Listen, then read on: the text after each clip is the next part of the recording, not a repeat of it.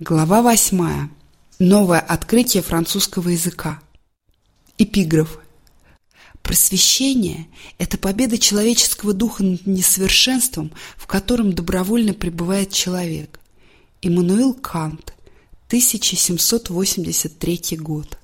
В ту же осень, когда мне исполнилось 17 лет, я поступил в университет МакГилл один из моих учебных курсов назывался «Французская цивилизация». Его вел саркастичный, но постоянно вдохновляющий нас профессор Морис Рабатен.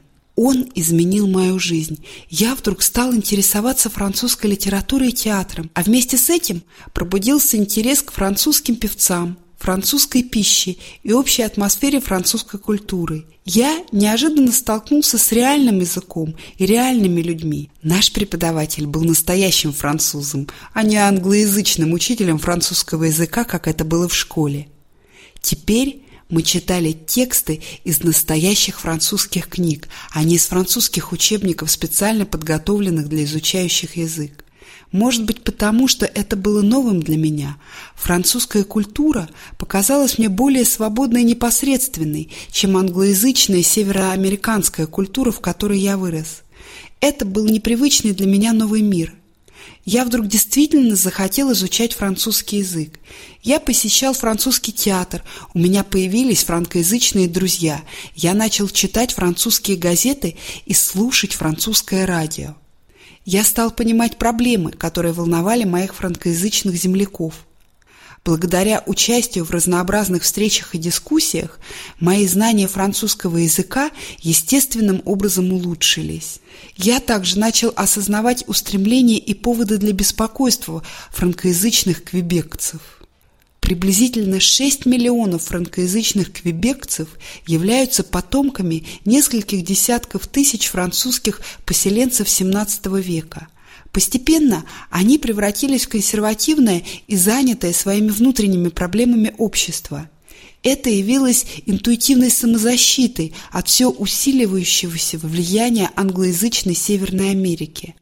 Французский язык и католическая религия стали краеугольными камнями их самоидентичности. Консервативное отношение к образованию и современному обществу поставили их в невыгодное положение в конкуренции с англоязычными канадцами, даже внутри их собственной провинции Квебек. Конечно, англоязычное меньшинство в Квебеке было только радо использовать эту слабость, чтобы получить преимущество во всех сферах экономической деятельности – Франкоязычные квебекцы стали гражданами второго сорта в своем собственном доме, хотя они и продолжали контролировать политическую сферу. Самым больным местом был низкий статус французского языка. Стартовав в 1960 году, все возрастающее националистическое движение, основанное на борьбе за права французского языка и на конструктивной программе секуляризации, модернизации и политической активности, привело к значительным переменам в провинции. Большинство этих перемен было позитивным, несмотря на отдельные случаи чрезмерной защиты французского языка. Франкоязычное общество в Канаде и в Квебеке особенно имеет свои специфические черты. Усилия по сохранению своей культурной идентичности были оправданы. Новые иммигранты присоединяются сейчас к этому французскому сообществу и привносят туда свежее влияние, точно так же, как иммигранты, присоединяющиеся к англоязычной Канаде, постепенно изменяют ее лицо. Французский язык был первым языком, который я начал изучать серьезно. Я не знал точно, какой степени беглости я сумею достичь. Я не могу сказать, что я был вполне уверен, что смогу говорить по-французски почти так же, как и люди, для которых он родной язык. Эта уверенность придет позже. Намного позже, когда я начал изучать другие языки, я уже точно знал, что смогу выучить их, чтобы говорить настолько бегло, как я хочу. Когда вы овладеете одним новым языком, вы приобретаете уверенность, необходимую для овладения другими языками.